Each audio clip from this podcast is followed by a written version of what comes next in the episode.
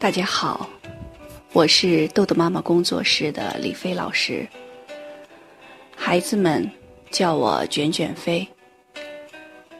现在早上卷卷飞又开始为你读书了。那昨天呢，接到一个家长给我发来的微信，然后妈妈很焦急，告诉我说，老师在学校里给他打来电话。那孩子在学校里发生了一些状况，老师很生气。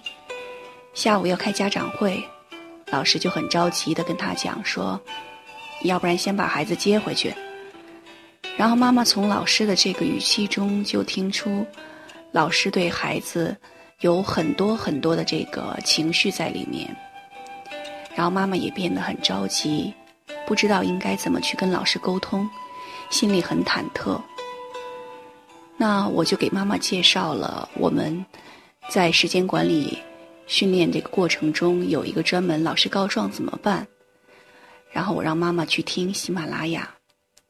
其实我们只要是人，作为人呢，都会有情绪，老师也一样。那我们在做这个亲师沟通的时候，我们也要对老师有一个情绪的呃接纳和反应。那在这个老师告状怎么办？然后详细的为大家介绍了怎么去接纳老师的情绪，怎么对老师，呃进行感谢，最后怎么归因。也就是说，我们这个亲师沟通是一个持续的过程。我们的家长有的时候通常做了前面几步，可能感谢老师，向老师致歉，最后的归因没有做。归因是指我们呢。在给老师沟通的时候，要告诉老师，嗯，我们在家里孩子有了什么样什么样的进步，这些呢都是老师教育的这个方法，老师教授的这个方法，呃，是很好用的。把这个归因在老师的这个方法上面，所以呢，我们对这个老师的这个沟通要有一个持续的这种沟通。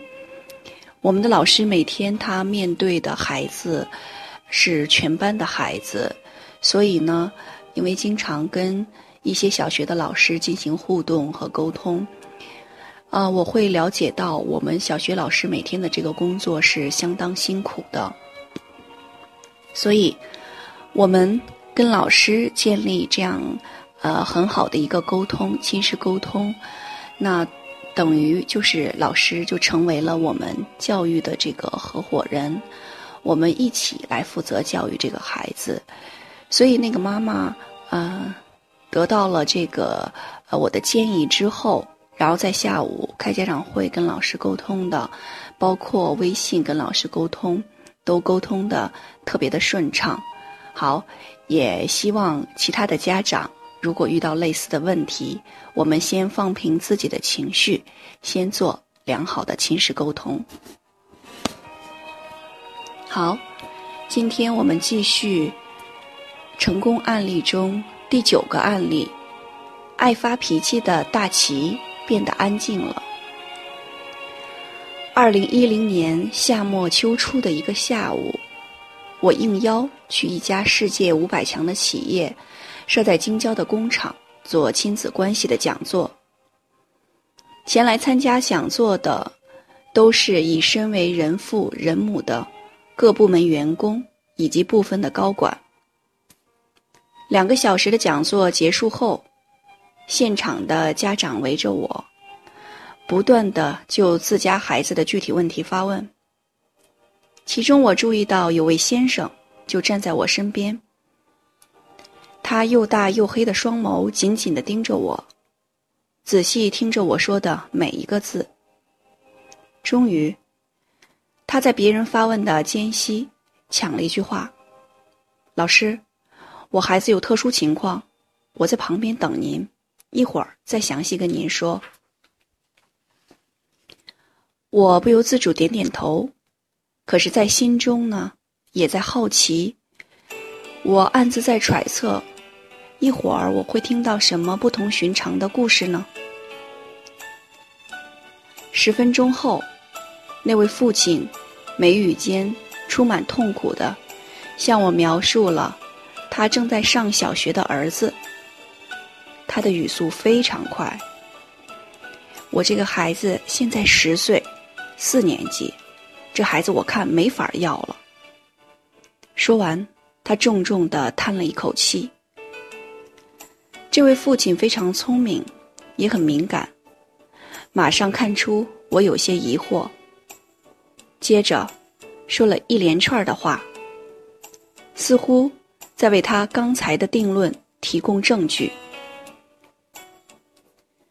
在学校的小卖部里偷东西，都让人告到家里来了。撒谎，我跟您说，他撒谎，那就是张嘴就来，都不用打草稿。而且，现在最可气的就是，他有时撒更大的谎，来圆他之前撒的谎。发脾气，说脏话。他要不想写作业，你催他，越催越不动，最后催急了，他直接把作业本扔到家里花园的游泳池里，完全不管这样做的后果。在班里，大家都在上课。他因为什么事儿对前面的同学有意见，马上就推翻了前面的桌子，一点儿都不管不顾。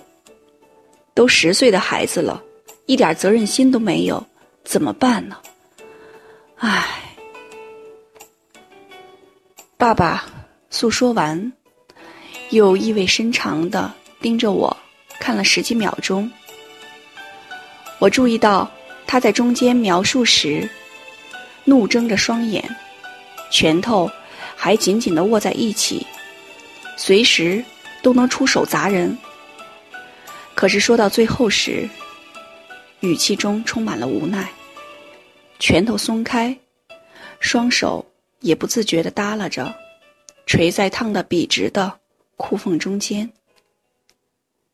接下来，我和大齐。